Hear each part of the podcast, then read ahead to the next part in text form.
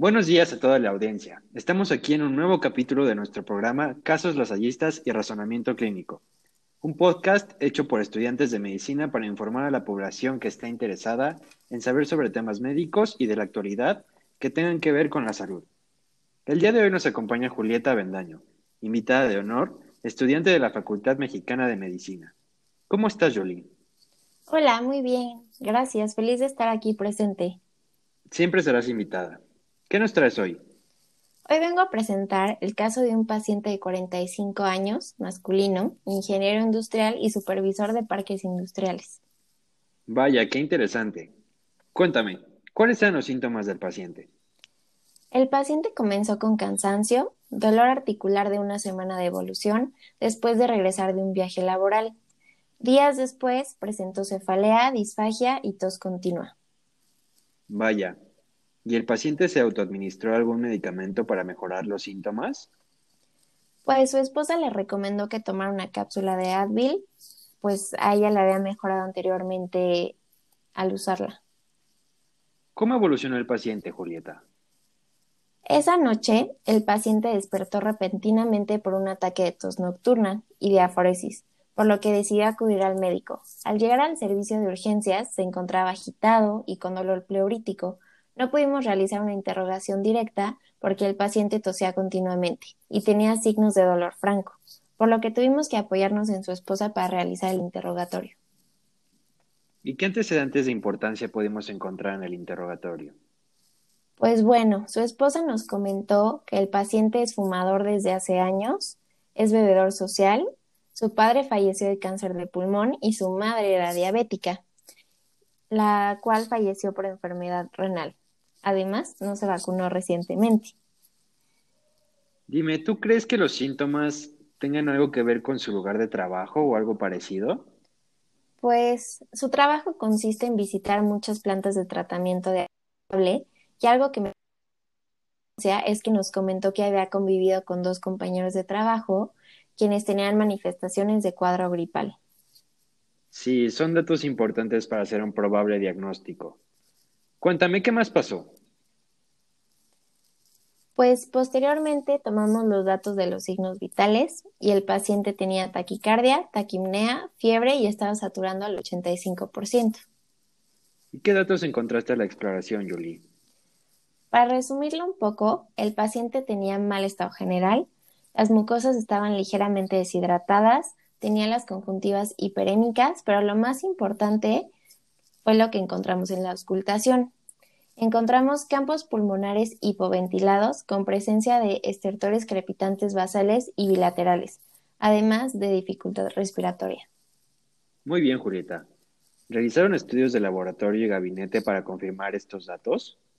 Así es, Isaac. Se realizó un diagnóstico presuncional de infección de vías aéreas inferiores, además de que el paciente quedó internado en el hospital. Perfecto. ¿Qué estudios se le realizaron al paciente, Julie?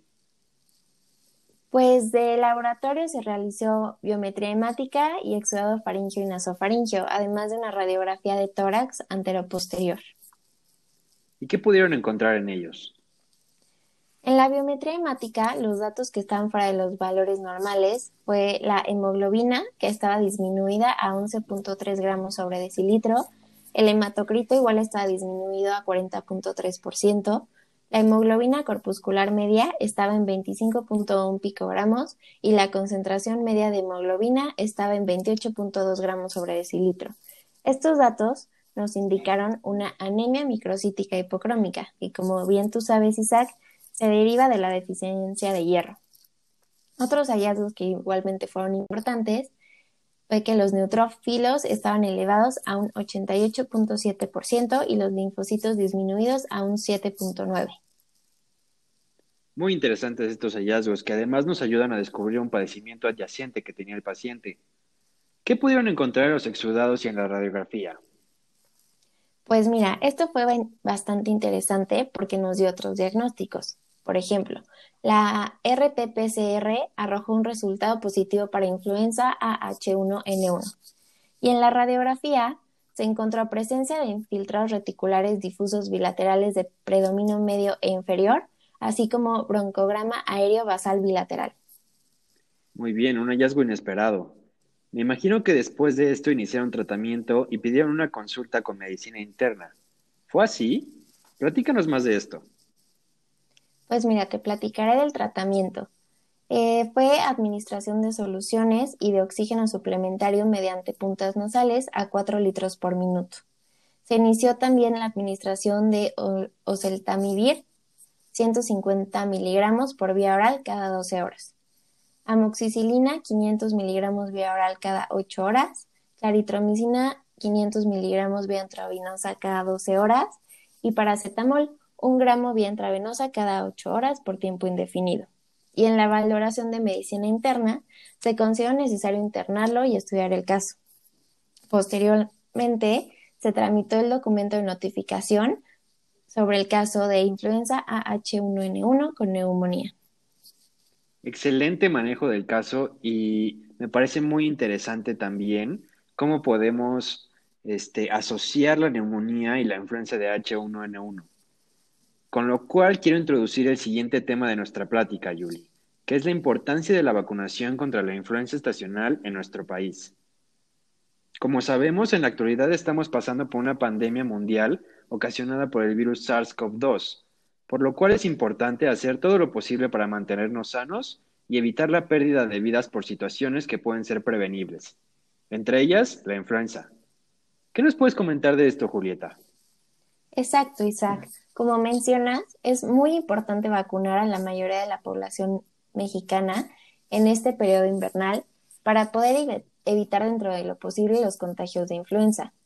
Esto es importante para poder disminuir el número de camas que se utilicen en hospitales por esta enfermedad totalmente prevenible y darle el espacio a los pacientes que presenten COVID-19, la cual lamentablemente aún no cuenta con un tratamiento específico de prevención o curativo. Claro, además de también ser importante debido a la similitud de estas enfermedades. Y lo digo porque la inmunización contra influenza estacional puede ayudar a los profesionales de la salud a inferir más acertada y rápidamente el diagnóstico de la enfermedad que tiene el paciente, siempre y cuando éste cuente con la vacuna necesaria, que en este caso es pues la de influenza estacional. Sí, estoy totalmente de acuerdo. Muy bien, amigos, pues se nos acaba el tiempo de este espacio Casos Lasallistas y Razonamiento Clínico, por lo que tenemos que darle cierre a este interesante tema sobre la influenza. Quiero agradecer a toda nuestra audiencia por darnos la oportunidad de llegar a sus oídos y agradecer sobre todo a nuestra invitada especial Julieta Avendaño por presentarnos tan interesantes casos clínicos y charlar un poco sobre la actualidad del mundo y del país. Muchas gracias a ti por la invitación. Espero estar por aquí muy pronto para volver a hablar sobre estos temas que tanto nos interesan. Nos vemos.